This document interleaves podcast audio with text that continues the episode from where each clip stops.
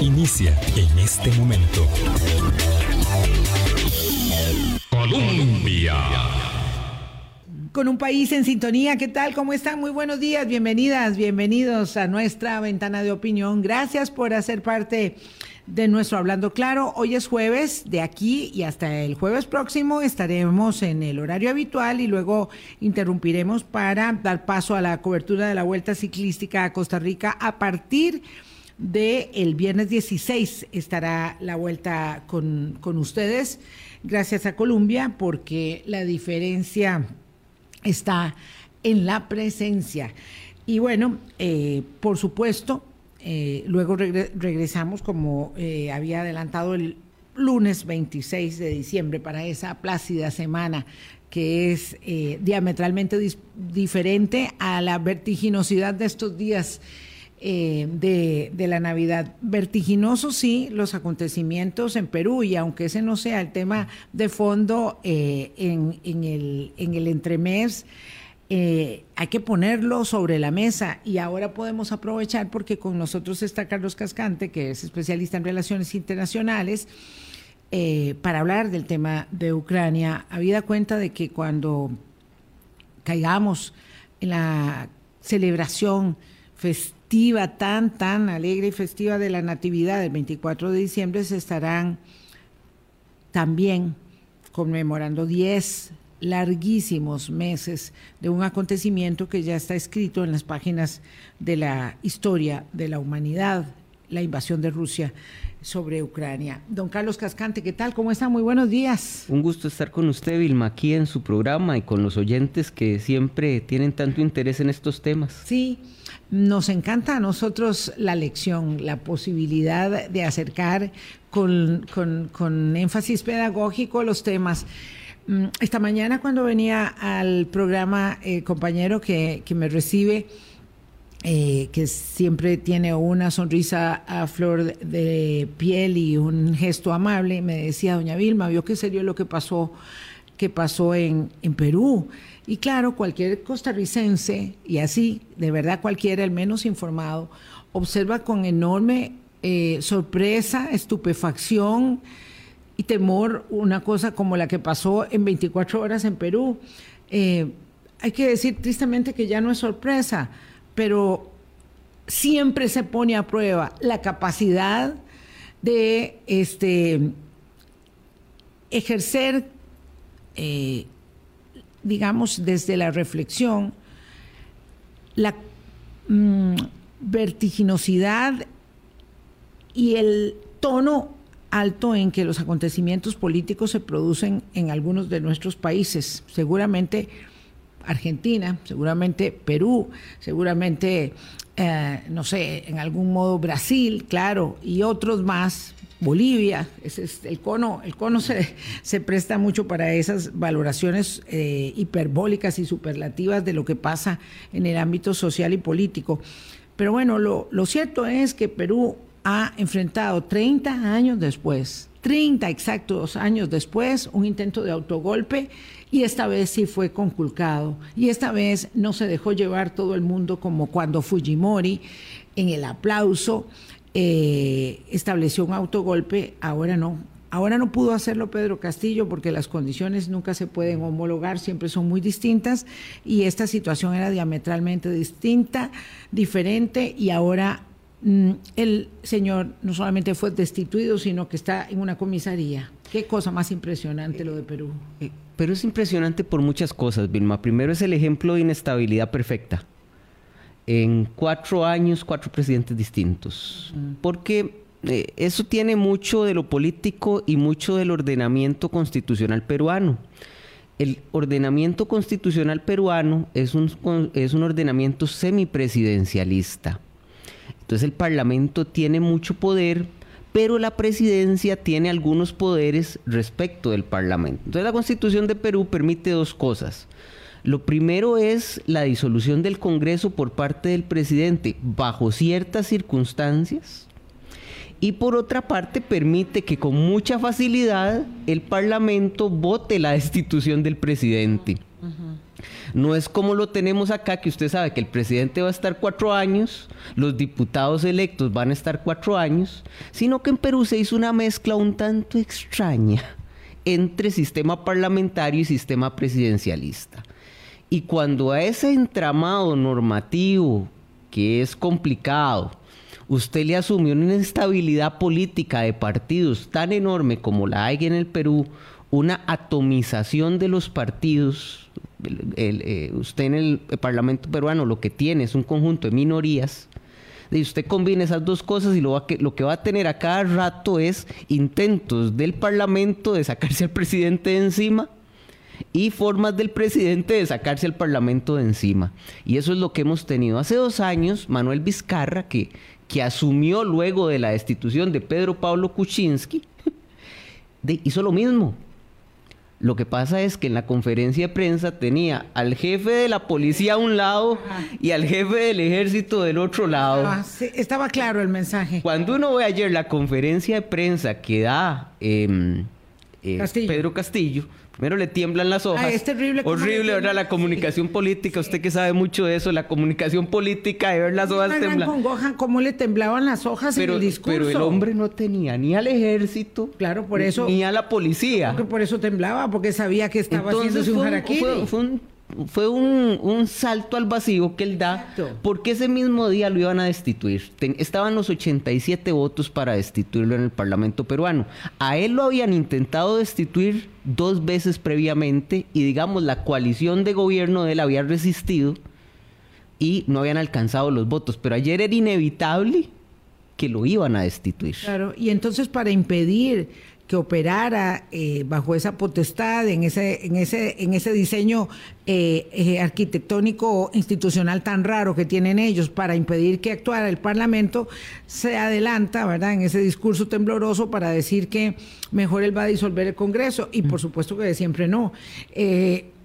primero se le fueron todos los ministros, ¿verdad? Pero fue, fue inmediato, y luego, claro, la puesta en escena ya formal oficial del ejército diciendo nosotros no vamos a acompañar y la policía en un comunicado conjunto. la policía y el ejército diciendo nosotros no vamos con esto eh, también le dio respiro a la gente porque entonces sabían que aquello era claro en cuanto a que el señor se tenía que retirar del cargo.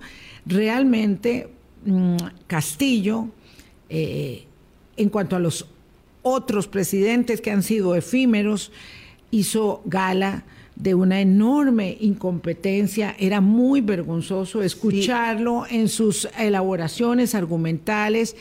Era una persona, él se había ufanado de ser un maestro de escuela que llegaba a gobernar el Perú, pero realmente era una persona ignorante. Pero y con una coalición muy endeble, Vilma. Él llega al poder en una en una en un acuerdo entre el Partido Perú Libre, un partido de izquierda, y, la, y el conglomerado de sindicatos de la educación que él representaba, porque él, él era un dirigente sindical educativo. Esa coalición es tan endeble que a pocos meses del proceso electoral en que él triunfa por la mínima, esa coalición se divide. Entonces la fracción de Perú Libre en el Congreso, que tenía 37 diputados, y 18 eran, digamos, del sector sindical, se separa del sector, digamos, de las estructuras partidistas. Entonces ahí él queda muy debilitado. Y termina de, de digamos, de dinamitarse el gobierno cuando él ahora, en julio, renuncia a la militancia del Partido Perú Libre. Es decir, él estaba gobernando sin partido y solo, digamos, con su pequeño grupo de diputados provenientes del sector sindical. Es decir, la, posibilidad de que concluyera su gobierno es, era, era muy débil. Y la posibilidad de que la que lo sucede, que es la vicepresidenta, eh, termine su gobierno es igualmente débil. Es igualmente débil, aunque he dicho que va a gobernar hasta el final del mandato, pues eso, dicen todos. Eso lo han dicho todos los últimos presidentes del Perú. Voy a quedarme aquí hasta el final del mandato y eso no, mira, no se ve venir. Desde Ollanta Humala es, el último que ha terminado sus cinco años en el Perú. Terrible, terrible lo que, lo que sucede ahí, este clima de inestabilidad permanente, es estar parado en una falla tectónica que no cesa en cuanto a su este, eh, sismicidad. Eh, pero vamos, realmente una persona muy ignorante. El tiempo en, que estuvo en el gobierno, eh, Pedro Castillo tuvo, bueno, exagerado tal vez decir, pero casi un centenar de ministros, bueno, 80. 80. Entonces sí es casi un centenar, ¿verdad? No es tan dos exagerado. dos primeros ministros. era una cosa eh, increíble, ¿verdad? A veces uno dice, ¿cómo es que los países funcionan? Casi en piloto automático, porque claro, hay un arresto de institucionalidad que resiste para que las cosas funcionen a pesar de. Y en el caso peruano, una estructura económica muy, muy, muy fuerte desde los tiempos de Fujimori una estructura económica que, que, genera mucha riqueza en el Perú. El Perú tiene un crecimiento económico destacable en los últimos 20 años. Crecimiento económico que no desarrollo e, y, equidad y distribución de esos recursos, de esa riqueza, porque hay una enorme pobreza, una gran exclusión. Y por eso las instituciones democráticas no pegan. Las instituciones democráticas y la estabilidad requiere distribución de la riqueza. Eso es lo que a veces no nos damos cuenta. Sí cuando uno ve cómo viven las personas, em, particularmente en la adultez mayor, donde no se pueden retirar nunca del trabajo porque siempre siguen, tienen que seguir este, eh, obteniendo recursos para el día a día, es dramático y de verdad la calidad de vida ya cuando usted se adentra más allá de los ojos este, felices del turista que encuentra en sus tesoros maravillosos en toda esa geografía vasta, eh, en la sierra y, en, y, en, la costa y en todas partes, bellezas eh, sorprendentes, eh, también entendiendo un poco la dinámica es, es, muy dramático. Pero bueno, lo cierto es que ahora, por primera vez, hay una presidenta en ejercicio del poder que era antigua aliada del presidente caído Pedro Castillo, que durará lo que dure, lo que dure, Dina Boluarte, este con las capacidades que tenga o no de poder articular y sostener aquello. Eh, es algo impresionante, ¿verdad? ¿Cómo es que se conduce así una, una democracia, don Carlos Cascante? De verdad que me quedo... Es una inestabilidad permanente. Eh, y Partidos políticos que no lo son, muchos de ellos, que, son cascarones, que son organizaciones, incluso organizaciones voy a decir una palabra fuerte, mafiosas que defienden intereses sectoriales. Es que vamos, vamos a ver, e, en, el sistema de partidos peruano histórico estaba de un lado la acción democrática, que era el de Belaúnde Terry, el dictador peruano, y por otro lado estaba el del APRA, eh, el de Raúl Allá de la Torre, pero... Socialdemócrata, digamos, Socialdemócrata, sí, sí, sí, históricamente, de los, de, los buenos tiempos de la socialdemocracia tradicional, y eso lo destruyó Fujimori. El golpe de Estado de Fujimori destruye ese sistema de partidos, lo que queda del APRA se lo termina de comer Alan García en su segundo gobierno,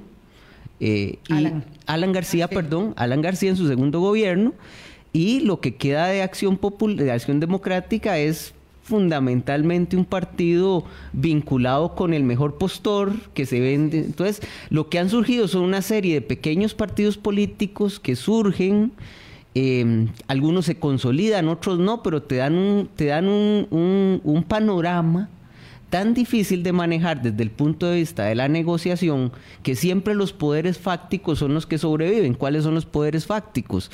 De los grandes empresariados del Perú, el negocio agrominero que es muy poderoso en el Perú, que tiene de veras poder político. Eh, las instituciones más permanentes, el ejército y la policía. Y entonces de los partidos están sometidos a eso. Ayer todo el mundo estaba esperando qué iba a decir el ejército.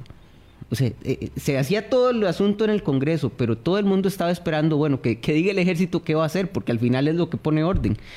Es una, es una democracia muy débil. Muy endeble. Muy cuando, endeble. Cuando la sujeción eh, del poder civil al poder militar está tan limitada a la espera justamente de ese pronunciamiento. Y por eso yo digo de la incapacidad y de la ignorancia grande de, de Castillo, porque haber hecho eso como un salto al vacío, ¿verdad? Y Fujimori las tenía todas consigo porque como había arrasado con Sendero Luminoso, ¿verdad? Pues obviamente la policía y el ejército estaban con él y lo acuerparon en el momento los de había fortalecido, Los había fortalecido económicamente. Ojo ese, ese hecho, ¿verdad? Que en el 92 marcó el cierre del Congreso, que fue espeluznante, había mucho apoyo, eh, digamos, alguno explícito y otro, otro, otro de acallado, de demócratas de demócratas o de personas que se dicen demócratas que avalaban ese golpe, que lo avalaron, ¿verdad? Eh, luego quedó desnuda toda la corrupción que también entrañaba la concentración enorme del poder que prohijó eh, Fujimori y esa estela hasta nuestros días, porque hay que recordar que fue su hija la que se vio con Castillo y llevaron a esa polarización terrible. Yo creo que la lección aquí, Carlos, y en todos los casos, es que el sistema de partidos políticos debe ser eh, refundado y debe eh, haber un interés de los demócratas, ¿verdad? Porque no se puede hablar así de la democracia en abstracto, para mejorar, rediseñar, perfeccionar, remozar y darle un oxígeno a los partidos políticos, porque sin los partidos políticos de verdad no se puede, no se puede con los taxis, no se puede con los cascarones, no se puede con los partidos zombies, no se puede. Mm. Eh, con esas estructuras que solamente atienden a la corporativización de intereses y no a lo que, digamos, eh, en buena teoría esperaría uno de la política eh, y de la democracia misma. Sin partidos políticos es imposible pensar en democracia representativa. Podemos tener otras formas de democracia, democracia directa, que es lo que es. Pero la democracia directa tiene muchos problemas, muchísimos problemas. América Latina vive una crisis de partidos, bueno, en general el mundo, pero América Latina vive una crisis de partidos espeluznante. De hecho, en las últimas mediciones de Latino Barómetro, una encuesta latinoamericana, eh, los partidos son de las instituciones que la gente más rechaza más rechaza. sótano de las. Están en el sótano eh, de las valoraciones de opinión pública, incluso peor que los congresos, pero bueno, es que claro, los congresos son un reflejo de los partidos.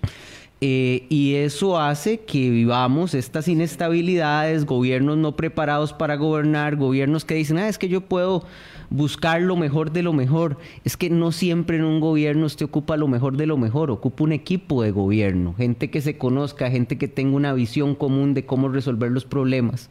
Porque, Vilma, no hay nada peor que tener un gobierno donde todo el mundo piensa distinto. Claro, claro. Porque no, hay, equipo de gobierno. es decir, si no hay cohesión de gobierno, eh, es muy difícil gobernar y pasa lo que pasa en Perú. Se lo pongo de un ejemplo. Castillo, para acallar, digamos, a los sectores económicos más recalcitrantes, viene y nombra un primer ministro de finanzas, Franque. Franque era de centro izquierda, pero era un tipo, digamos, muy ortodoxo en cuanto a disciplina fiscal, tenía una visión social. Eh, cuando Franque le renuncia porque no le soporta la forma de gobernar, viene y nombra un, un segundo ministro de Finanzas que era totalmente ultraderecha. Entonces, ¿cuál es la línea de gobierno? ¿Usted quiere hacer, no la ¿usted quiere hacer grandes reformas sociales o lo que quiere es mantenerse en el poder? E, e, es, ese tipo de inconsistencias se producen porque no hay una lógica de visión de partido. O sea, la visión del partido, ¿cuál es la visión de país que tiene este partido? Que para mí, y aquí meto la cuchara en, los partidos políticos costarricenses, me da mucho miedo que caigamos en esta, que ya estamos cayendo, es que usted le pregunta a un partido político en Costa Rica, usted que tiene, usted le dice, bueno, ¿y cómo ve usted este tema? Y te dan vueltas y vueltas y vueltas. No le dicen al electorado, vea, si usted está con este partido, este partido lo que le propone al país es que vamos a hacer esto con el ICE, vamos a hacer esto con la caja, vamos a hacer tal cosa con tal problema, pero que usted sepa como elector a, lo que si usted vota por ese partido. Y aquí no lo sabemos. Porque todos quisieron este, establecer una, una cancha rasa donde dijesen, aquí pues van, cabiendo todos, y, es, y eso no es así o sea, no se puede jugar así. Yo veo con esperanza, y le voy a ser sincero, porque siempre hay que agarrar lo internacional para ver lo nacional. Claro, claro. Que, al, que algunos partidos están hablando de hacer congresos ideológicos. Y eso me gusta porque en Costa Rica, congresos ideológicos donde los partidos se, se pelean dentro de sí, le salen diciendo al país, vea, esta es nuestra agenda país Eso no lo hemos visto en mucho, mucho tiempo. mucho, mucho tiempo. Creo que el último Congreso Ideológico de Liberación Nacional fue a finales de los 80 o principios de los 90, si no me equivoco pero fue hace bastante tiempo. El partido supuestamente con más tradición y más estructurado en el país. Y la Unidad Social Cristiana hace años tampoco. Por, el mismo lado. el mismo lado.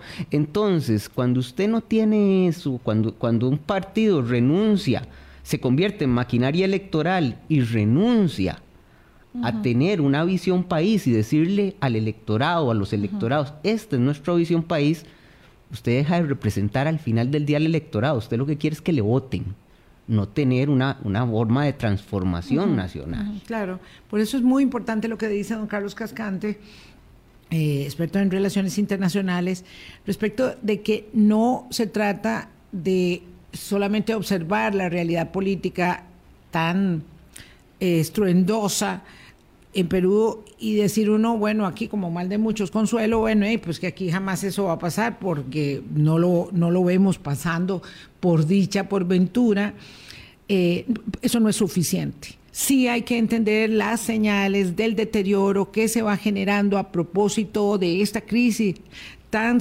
acentuada de partidos políticos, que no es lo único que opera en la situación de Perú, pero que forma parte evidentemente de esa descomposición y de esa vulneración que va teniendo la institucionalidad democrática eh, y cómo eso se revierte luego en esta, en esta situación demencial que vive eh, seis presidentes en seis años, creo que son. Sí, cuatro en cuatro, cuatro, en cuatro. Cuatro en cuatro, seis en seis. Bueno, y ahí póngalo como quiera. Cada dos años hay cambio de presidente. Es una cosa terrible. 8.22 de la mañana. Hacemos una pausa. Vamos a hablar del tema que originalmente les habíamos planteado. Es que esto es demasiado. O sea, también podríamos eh, este, volcarnos en la atención sobre lo que pasa en Argentina, que es también demencial siempre, es, es, como hilarante ahí la política. Yo siempre digo que, que, lo pone a uno, eh, tiene que tomar uno algo así como esto de las náuseas, grabol y cosas de esas, porque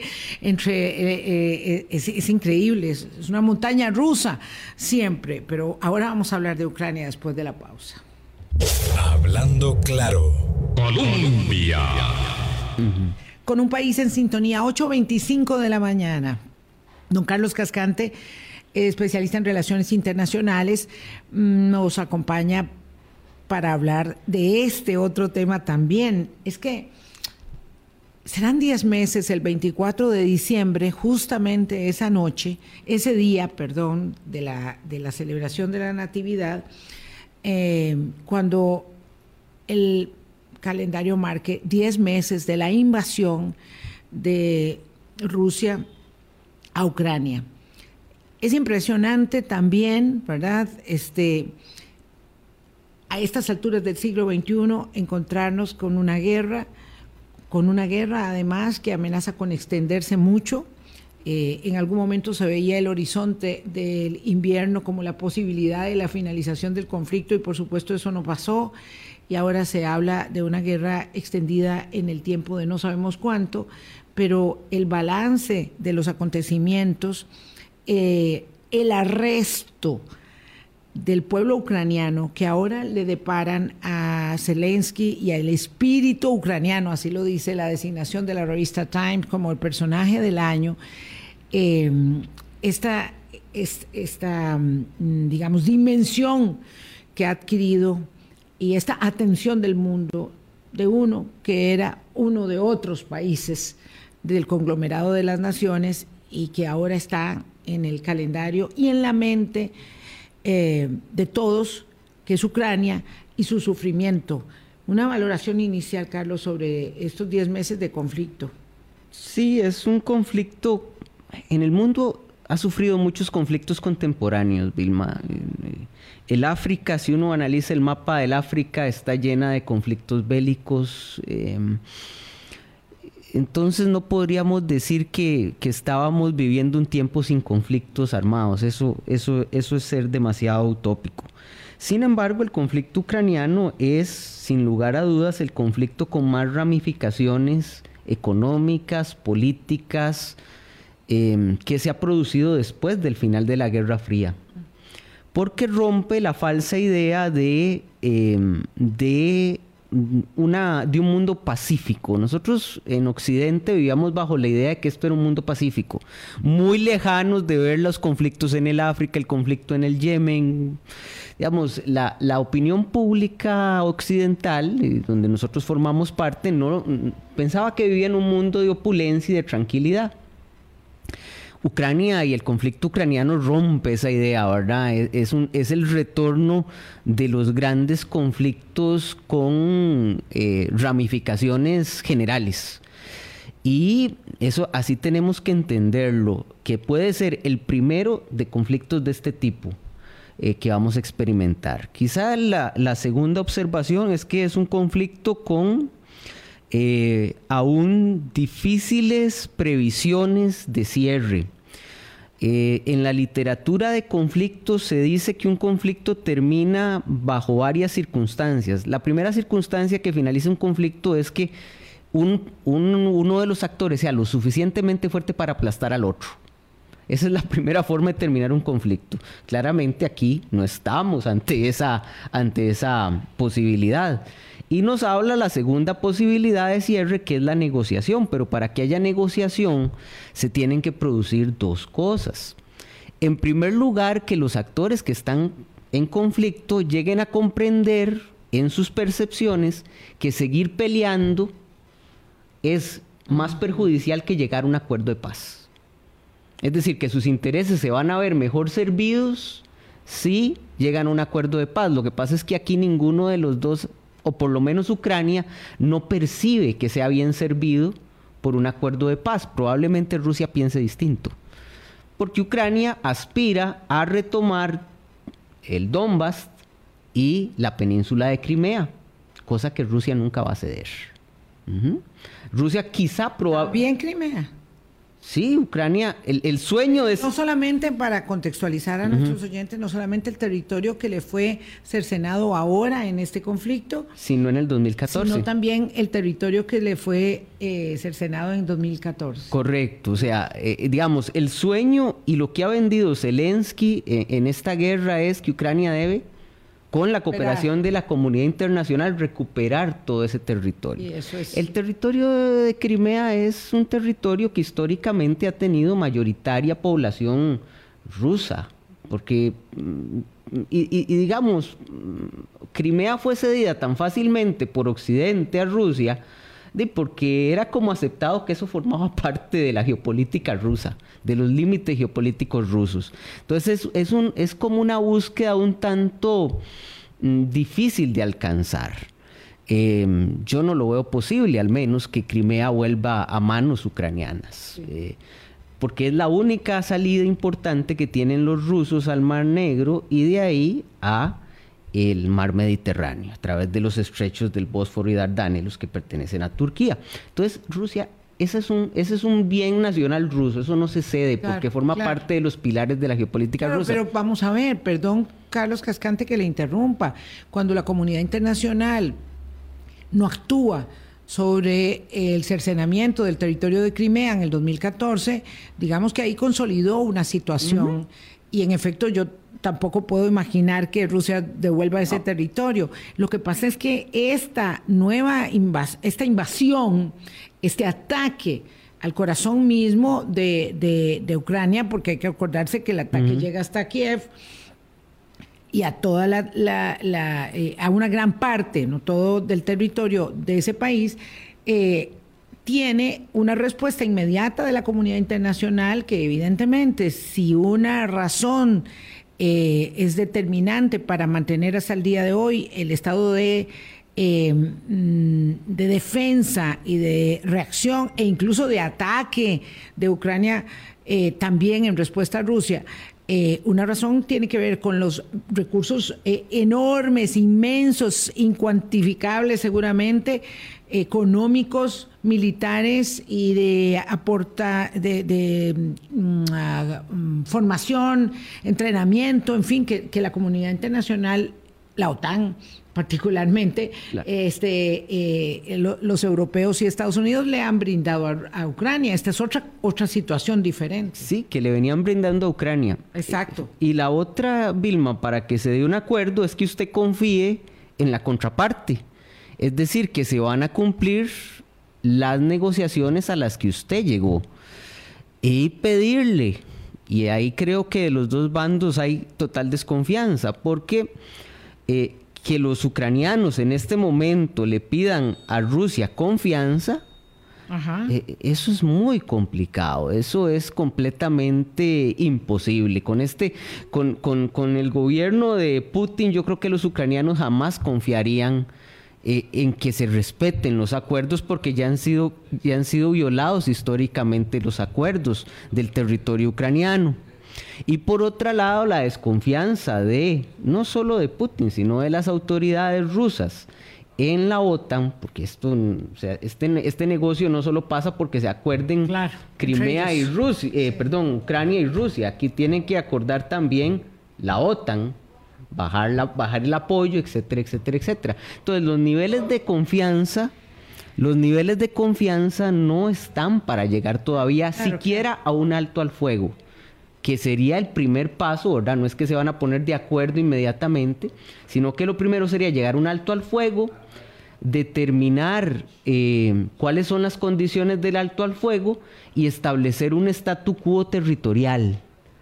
Solo eso ya es muy difícil. Imagínese usted la definición, la evolución de territorios. ¿Qué es el establecimiento de un statu quo territorial, perdón? Es decir, ok, mientras nos ponemos de acuerdo cómo, ah, cómo vamos a dar esta tierra, esto se queda así. Sí. Generalmente los estatus Stand-by. Sí, generalmente el statu quo territorial lo que significa es un estado controla un territorio, lo vamos a dejar así para no seguir peleando, pero no aceptamos jurídicamente que ese que ese que esa parte del territorio le corresponde. En otras palabras. Sí, sí, sí, claro, claro. vamos, a mantener aquí la zona de exclusión o, algo así. Esta zona la tiene controlada Rusia, pero Ucrania no acepta que jurídicamente pertenece a Rusia, pero no vamos a seguir peleando para darle espacio a negociar esto. Eso en este momento es claramente imposible.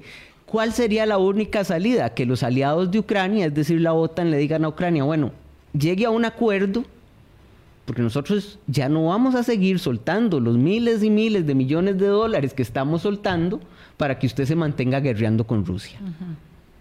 Y eso dentro de... Y Occidente está dividido en eso. Así.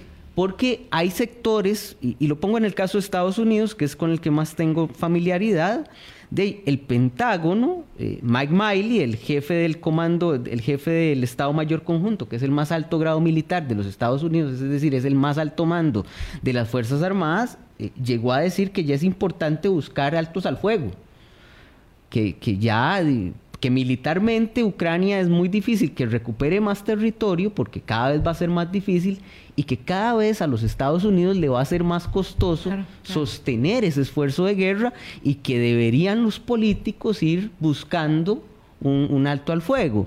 Y por otro lado, los, los, grupos más progresistas en los Estados Unidos, por ejemplo, eh, la congresista Praya Pal, que es la, la digamos, la presidente del caucus progresista en el Congreso de los Estados Unidos mandó una carta al presidente Biden donde le dice, vamos buscando un acuerdo. Después se dijo, pero uno nota, digamos, que en los grupos progresistas, también en los Estados Unidos y Europa, hay como una línea de, bueno, vamos buscando un alto al fuego porque esto económicamente sostenerlo más en el tiempo es complicado. Esa es, digamos, la salida probable. Pero también hay grupos que dicen, no, es que aquí no podemos mostrar debilidad ante Rusia porque cuando la vamos a ver va a ser tomando Moldavia. Ese es en el terreno, digamos, de la de la ah, mm, de la articulación internacional de visiones y concepciones respecto del conflicto. ¿Y qué pasa en el terreno real, verdad, eh, físico, de una guerra en el invierno? Entre, entre, los, entre los unos y los otros, punto, porque finalmente los que se están matando son los ucranianos y los rusos. Exactamente. Eh, Vilma, es muy complicado, la situación en el terreno está muy complicada. ¿Qué es lo que sabemos en el terreno? Eh, sabemos que Ucrania ha logrado recuperar gran parte de su territorio antes del 20, que formaba parte de su territorio antes del 24 de febrero que logró un paso muy importante en el norte, en la zona de Kharkiv, se llama en el norte, y Kherson, ya en el, eh, en el, en el, en el sur eh, oeste. Kherson fue muy importante para los ucranianos porque es una ciudad histórica, simbólica. Eh, y para los rusos, digamos, simbólicamente fue muy feo perderlo. Pero ya avanzar más del Dnieper, que es el río que divide esos territorios, para los ucranianos logísticamente es más complicado. Con eso que ha hecho Rusia ante esa pérdida de territorios, bueno, lo que ha intentado hacer es bombardear todas las estructuras civiles críticas, es decir, electricidad, eh, comunicaciones, para causarle a Ucrania un horrible invierno. Es decir, gente que no pueda tener calefacción en situaciones de frío extremo, porque el frío de esos lados del, mundo es realmente un frío extremo. Estamos hablando de que si usted no tiene la ropa adecuada y que si no hay calefacción, hay muertos. exacto. Muertos por congelamiento y muertos por enfermedades vinculadas a la inclemencia eh, del clima. Eso, eso hay que tomarlo en cuenta. Pero los ucranianos eh, digamos que todavía no están reaccionando pidiéndole a su gobierno que llegue a acuerdos. Eh, y eso es muy importante para, para el gobierno. Y también el gobierno está en un problema. Si yo fuera Zelensky, también diría, qué feo estoy. ¿Por mm. qué? Porque si a mí me dicen, bueno, ya Occidente no lo va a apoyar más, tiene que llegar a un acuerdo con Rusia, ¿cómo queda ese hombre? Ese político frente a los grupos internos que más bien están en una posición de que podemos seguir conquistando territorio, porque las Fuerzas Armadas ucranianas han dicho, bueno, en el invierno vamos a seguir conquistando territorio. Eso es más difícil de, prever en el, en el, corto plazo porque no sabemos realmente, sabemos que el ejército ruso ha demostrado debilidades inmensas el hecho de que Ucrania te, te bote un puente, eh, te pegue un buque, un buque insignia en el mar, en el mar Negro. Mucho antes de, mucho ahora. mucho antes de ahora. Te bombardee bases militares con drones que no son drones modernos, sino que son drones. Eso lo estaba leyendo hoy, sumamente interesante. Ellos agarraron artefactos antiguos de la época soviética, los modificaron, los convirtieron en drones y con información de inteligencia, así suministrada por el, MI, por el MI6 británico, por la CIA, por, por todos los aliados. Por todos sus aliados, de, te bombardean bases militares en tu territorio. Y entonces, y entonces ¿verdad? el sinsentido más absoluto del cinismo, entonces Vladimir Putin se queja de que Ucrania le ha tocado dos bases aéreas. Eh, eh, exacto, pero en su territorio, pero, él sí puede destruir todo el territorio ucraniano si se lo si, así se lo propone y así grandilocuentemente lo, lo, pronunció. Claro, pero eso lo que te demuestra es dónde están las capacidades antiaéreas rusas para evitar ese tipo de cosas. Entonces te muestra una enorme debilidad. El hecho de que eh, se hable de una cual envalentona mucho a los a los a los que quieren continuar la Yo no sé, en eh, Ucrania también. Vos viste y probablemente nuestros oyentes también cuando se retomó Kherson, que eso se celebró como una fiesta nacional. El, el, impacto simbólico fue muy importante y también para los rusos fue un impacto simbólico muy duro. Claro. Porque un, un paréntesis aquí para que porque es interesantísimo desde el punto de vista de la memoria histórica. Esa zona de Crimea fue conquistada por los rusos a mediados del siglo XIX en el, eh, durante el reinado de Catalina la Grande. Y el gran conquistador fue, digamos, uno de los eh, consejeros cercanos y amante de Catalina, que era Potiomkin. Los restos de el general Potiomkin descansan en lo que él conquistó entonces es una figura muy importante para Rusia. Antes de la huida, los rusos mandaron a sacar los restos de Potionkin para llevárselos. Entonces imagínate todos los simbolismos que, juegan alrededor de ese, de ese proceso histórico y que eh, al final del día, que al final del día provocan, provocan que eh, lo que se esté discutiendo no es solo el teatro de batalla, que es muy amargo, pero sino también una guerra de discursos. Entonces los ucranianos están muy, muy envalentonados en este momento. La percepción de ellos es que están ganando. Y vos me comentabas ahora, pero bueno, eh, Rusia ve que está ganando. Y, y yo te decía, es que lo que han obtenido, toda esa franja de territorio, con eso es suficiente para decir que se está ganando porque es geopolíticamente muy importante, porque es unir Rusia con Crimea. ¿Eso convence a los soviéticos? A los rusos. Eh, ¿Eso los convence a ellos mismos? Perdón, a los rusos. Sí, sí, sí. Eh, es Yo diciendo soviéticos. es, común, es común. No, no, te, voy a hacer... Te voy a... Me sonó una alarma aquí. El profesor me vio con una cara de, bueno, ¿qué le pasó? Vamos, vamos a ver. No, a todos nos pasa. vamos a ver. Eh, Putin y, la forma de gobierno de Putin tiene diferentes electorados y diferentes públicos. Para el núcleo duro de Putin, que está eh, no en la Rusia de las grandes ciudades occidentalizadas, no en San Petersburgo, no en Moscú, sino hacia adentro de Rusia, hacia el este de Rusia, ese discurso sí es muy funcional. Y eso hay que entenderlo. O sea, eh, eh, la estructura de poder no es que todos los rusos piensan igual. Putin tiene una estructura de poder y el grupo que está junto con Putin tiene una estructura de poder que le permite que ese discurso todavía sea funcional. Tengo que hacer una pausa, don Carlos Cascante, para regresar y en el último segmento poder atar algunos cabitos por ahí. 8.44, ya volvemos. Colombia. Con un país en sintonía 8.47, claro que nos hará falta un tiempo para poder, este, eh, digo, más tiempo para poder mm, articular las aristas tan, complejas de, este tema, porque como hablamos de Perú en el primer segmento, pero bueno, don Carlos, eh, vamos hacia el cierre considerando estas ah, sanciones que Europa le ha puesto a los eh, últimas sanciones a los hidrocarburos, eh, sanciones económicas, perdón, a Rusia. ¿De qué manera mm, esto altera la circunstancia de cara a este invierno crudo que ya está fuerte, pero que será muchísimo más fuerte, por supuesto, si ahora se está sintiendo frío? Imagine uno en uno o dos meses más. Eh, ¿Cuál es la circunstancia? Para Rusia de esas sanciones. También quisiera saber si a Europa le afectará eso en la protección o a los países que más afecte la protección de su gente en el invierno, porque una apuesta de, Putin era, bueno, yo eh, necesitan mis hidrocarburos y por lo tanto haré valer mi posición. Y no. Estás dando un caso con muy, muy interesante de lo que se llama una interdependencia compleja. Usted depende de mi plata, pero usted depende de mi, de mi petróleo para, para ambas economías.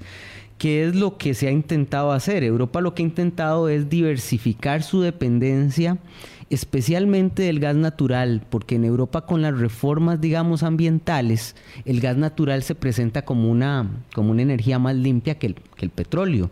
Entonces, el gran problema para Europa es el gas natural, no tanto así el petróleo. El petróleo, digamos, que lo ha logrado diversificar más. Em, las sanciones han venido especialmente del lado del petróleo, no tanto del gas natural.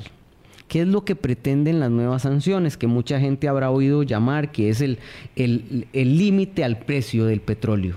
Que los, que digamos, los siete países más grandes del mundo, el G7 dijo, bueno, estamos de acuerdo y los europeos están de acuerdo en no pagarle más de 60 dólares a Rusia por barril de petróleo. Eh, letra menuda de la sanción. Se aplica a transporte en barcos, no en oleoducto. Primero. Eh, y Europa recibe más por oleoducto que por barco. eso es lo primero. Pero el objetivo final de la sanción es que Rusia, que los, que los socios rusos del otro lado, la India, China, le digan a Rusia, ahí te lo están pagando a 60. Usted no, yo no te lo voy a comprar a 80. Te lo voy a comprar más barato. Es un poco... afecta mucho. Eh, eh, vamos a ver cómo reaccionan. Ese es el objetivo de Occidente con esta sanción petrolera. Habrá que ver cómo reacciona China y la India que han logrado acaparar una parte, no todo lo que Rusia le vende a Europa, pero han logrado acaparar una parte porque Rusia les está vendiendo más barato hidrocarburos. Entonces, habrá que esperar cuál es la reacción de estos ante el establecimiento de este límite. Hay que decir otra cosa. Este límite no se va a aplicar sino como hasta febrero. O sea, todavía hay un tiempo. porque eh, eh, cuando se habla mucho de las sanciones, a veces nada más sale el titular, pero hay que leer con mucho detenimiento los, la, las, eh, la letra menuda de estas.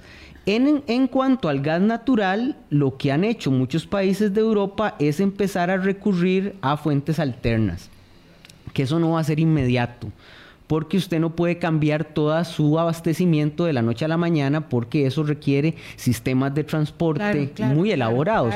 Por ejemplo, y hay países que tienen más capacidad para ello. Usted no le puede pedir a Hungría que recibe el 100% de la energía de Rusia que cambie de la noche a la mañana. Además son muy cercanos a los rusos.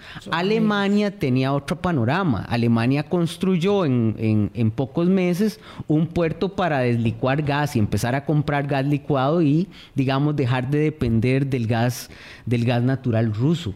Entonces es un juego interesante en el cual los países mejor preparados y más, poderosamente, más poderosos económicamente en Europa han intentado desligarse de esa dependencia rusa. Y a los rusos lo que les ha quedado es, bueno, si usted me deja de comprar, yo tengo que buscar venderle a los otros. Pero esos otros no lo van a comprar porque son la Madre Teresa, le van a comprar porque les salga más barato. Entonces, ese juego, digamos, ha, provocado que la economía en el mundo tienda también a desacoplarse.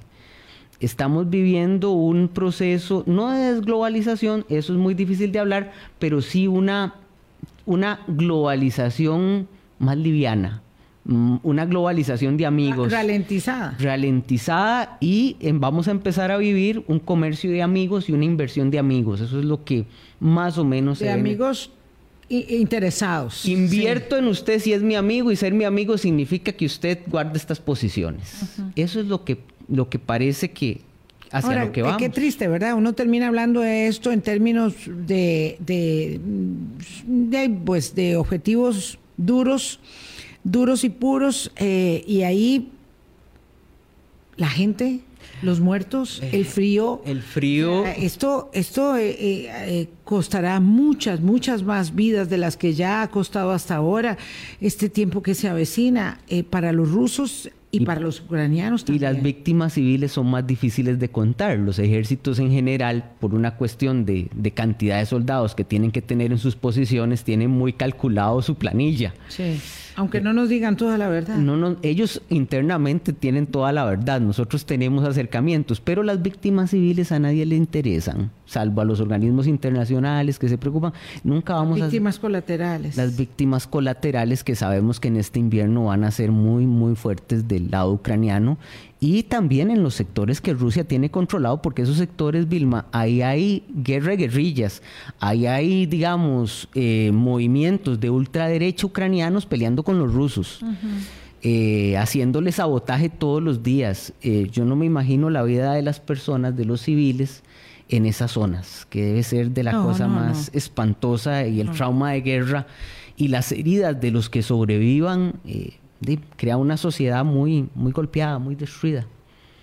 Es terrible. Muchísimas gracias, Carlos Cascante. Me deja con un, sabor muy triste eh, eh, esta circunstancia, ¿verdad? Y además hemos normalizado el conflicto porque, claro, como tenemos que seguir en nuestro día a día, eh, ya el conflicto de Rusia y su bota opresora en Ucrania hace que la gente como que vuelva a ver para otro lado, volvamos a ver para otro lado y por eso terminamos hablando de suministros, de sanciones, de recursos, de inteligencia y de todo lo que eh, deja de lado cuánta gente está sufriendo. Gracias, Carlos. Felices fiestas. A vos igual, Vilma. Felices fiestas a todos tus oyentes también. Hasta mañana. Pásenla bien. Cuídense mucho. Chao. Hablando claro, hablando claro.